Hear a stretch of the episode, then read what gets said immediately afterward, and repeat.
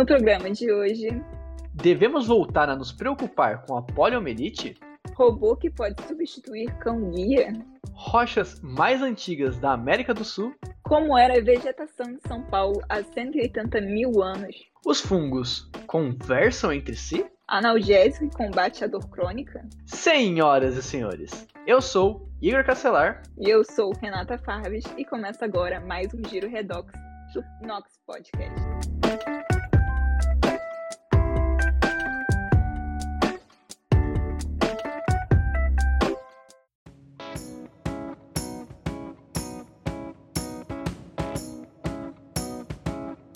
Nox Podcast é uma iniciativa de alunos do Instituto de Química da USP para levar ciência e o que anda acontecendo na universidade pública para todos, em especial aos não cientistas.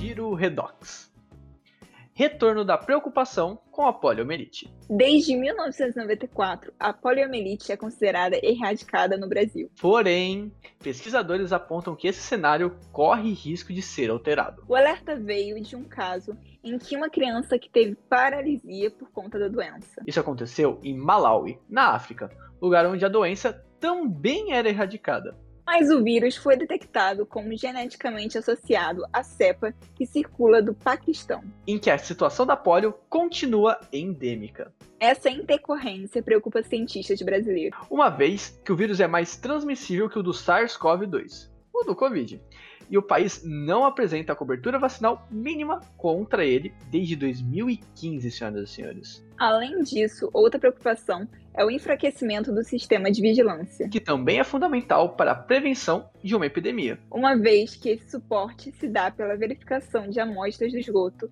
de modo a detectar esse tipo de doença. Apesar do alerta, o Instituto de Tecnologia em Imunobiológicos e a Secretaria de Vigilância e Saúde do Ministério da Saúde prevêem um plano de reconquista da cobertura vacinal para que o quadro da polio e outras doenças que afetam crianças, adolescentes, adultos, idosos, gestantes e povos indígenas possa ser controlada e prevenida. Robô como auxiliar de pessoas com deficiência visual. Parecido com uma mala de mão com rodinhas, um robô que funciona como cão-guia pode ser uma nova alternativa para auxiliar deficientes visuais no dia a dia. A proposta ficou entre as top 12 startups selecionadas para que fosse apresentada em um dos maiores polos de inovação do mundo, em Singapura. Desenvolvida por uma startup do Espírito Santo, o robô Lisa foi lançado no ano passado com o objetivo de atender seus usuários em ambientes internos. Ele ajuda no deslocamento dos deficientes, mandando um aviso quando são detectados obstáculos e coisas que podem atrapalhar o seu caminho. Junto de outras propostas de cães robóticos como o de quatro patas que está sendo desenvolvido no interior de São Paulo. O uso de robôs tem sido visto como uma possibilidade para substituir o uso de cães-guia. Chapada Diamantina é berço das rochas mais antigas da América do Sul. Um grupo de pesquisadores brasileiros encontrou na Bahia as rochas mais antigas da América do Sul. O local faz parte da Chapada Diamantina, sendo uma região de serras situadas no centro do estado.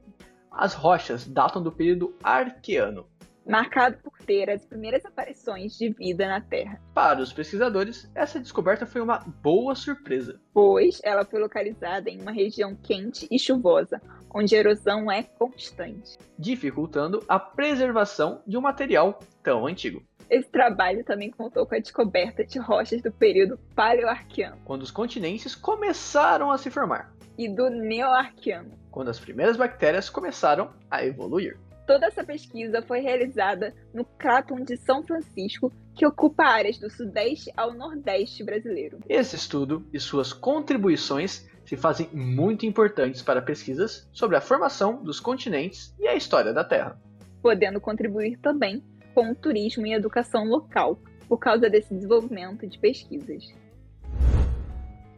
Quando as araucárias ocupavam São Paulo. A Zona Sul de São Paulo apresenta uma máquina do tempo que nos permite voltar 180 mil anos atrás.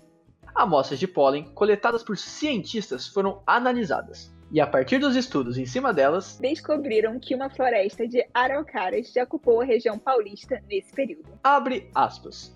A vegetação começou a mudar há cerca de 135 mil anos, quando terminou o período glacial e aumentou a influência dos ventos de monções do verão, que entram na América do Sul pelo norte e ainda hoje trazem a umidade da Amazônia para a região sudeste. Fecha aspas. E explica a bióloga colombiana Paula Rodrigues Ojo, da Universidade Nacional da Colômbia. Um dos componentes encontrados no estudo foram as diatomáceas. E que, por terem carapaça composta por sílica, facilitam a preservação de amostras. Pois ela funciona como um baú, conseguindo armazenar sedimentos com facilidade. Uma linguagem de comunicação dos fungos. Você, aí de casa, já tentou imaginar como outros animais e organismos se comunicam? Esse é um assunto ainda meio turbo para os cientistas. Porém, não para Andrew Adamatsky, do Laboratório de Computação Não Convencional da Universidade do Oeste da Inglaterra.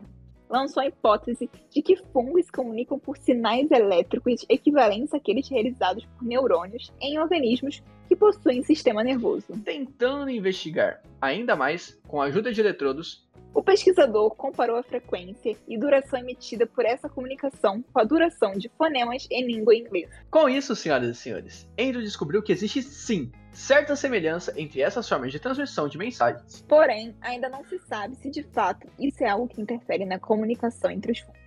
Ou se é parte de um processo de crescimento dos organismos. Mas o pesquisador conseguiu detectar que esse formato de comunicação pode mudar, dependendo do estímulo ao qual é apresentado como óptico, o elétrico ou o químico. Bate e volta.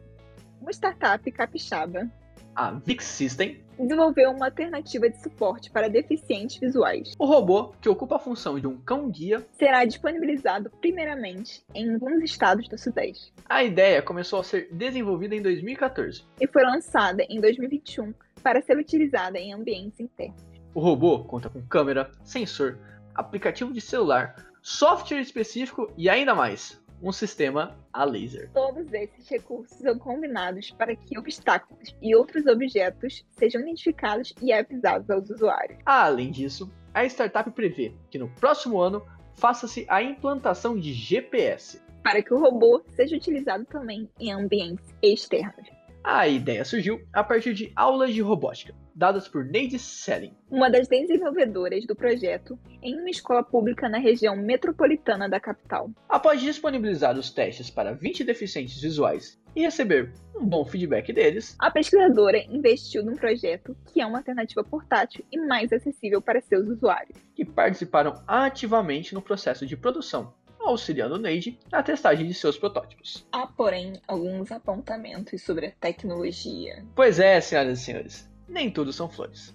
Por ser nova, não se sabe como será a adaptação cotidiana dos usuários. Além disso, o advogado Marcelo Pânico, das Relações Institucionais da Fundação Dorina Noil para Cegos de São Paulo, faz considerações sobre o contraste com os cães-guias que já têm um certo respeito pela sociedade. Mas que não são utilizados no Brasil. Contando com apenas cerca de 200 animais em um país com uma população de 6,5 milhões de deficientes visuais.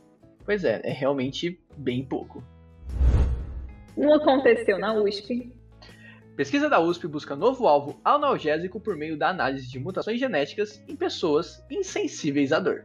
Você já imaginou viver sem conseguir sentir dor? Pois bem, Naquele momento em que você bate o dedinho na quina da mesa, talvez pareça ser legal, mas isso é uma realidade para um pequeno grupo de pessoas, com mutações no receptor do fator de crescimento neural, o NGF. E visando isso, um grupo de pesquisadores do Departamento de Bioquímica do Instituto de Química da USP conseguiram identificar em pessoas com NGF proteínas modificadas, que impedem a transmissão do impulso nervoso que permite sentir a dor. Dessa forma, através da identificação de um peptídeo que modula diretamente uma via de dor, a pesquisa busca o desenvolvimento de um novo analgésico, que possa ser futuramente utilizado no combate à dor crônica. O peptídeo foi testado em um modelo animal de dor inflamatória e conseguiu reverter o quadro provocado por estímulos mecânicos e térmicos, mostrando assim seu potencial como analgésico. Mas afinal de contas, qual a importância do desenvolvimento de analgésicos? Bom, de acordo com a Sociedade Americana de Anestesistas, cerca de 10% da população adulta mundial é portadora de dor crônica. Abre aspas. O que é impactante é que esses números superam o total de diabéticos ou com pessoas com doenças cardíacas, ou mesmo de pessoas com câncer. Fecha aspas. Afirma a pesquisadora Camila Esquarzoni Dale. Um dos maiores problemas relacionados à dor crônica está relacionado à modificação e deteriorização das vias nociceptivas, o que faz com que muitos remédios percam seu efeito e parem de funcionar. Além disso, o fato de que muitos medicamentos atualmente causarem vício e gerarem efeitos colaterais. Por essa, entre outras razões, de acordo com Dale, abre aspas, nossa intenção é dividir esse trabalho com a indústria farmacêutica para podermos desenvolver um produto como ele é uma molécula pequena, acreditamos que possa ser usado em formulações como pomadas, em apresentações tópicas para ser absorvido pela pele. Achamos que ele vai ter uma eficácia diferenciada em termos de efeito para dor. Fecha aspas. Isso é tudo para o programa de hoje. Muito obrigado pela sua audiência. E não se esqueça de seguir a gente no Facebook, Twitter e Instagram. É só pesquisar Nox Podcast e fique por dentro dos próximos episódios. Eu sou Renata Farves. E eu, Igor Castelar. E vemos vocês no próximo Giro Redox. Tchau!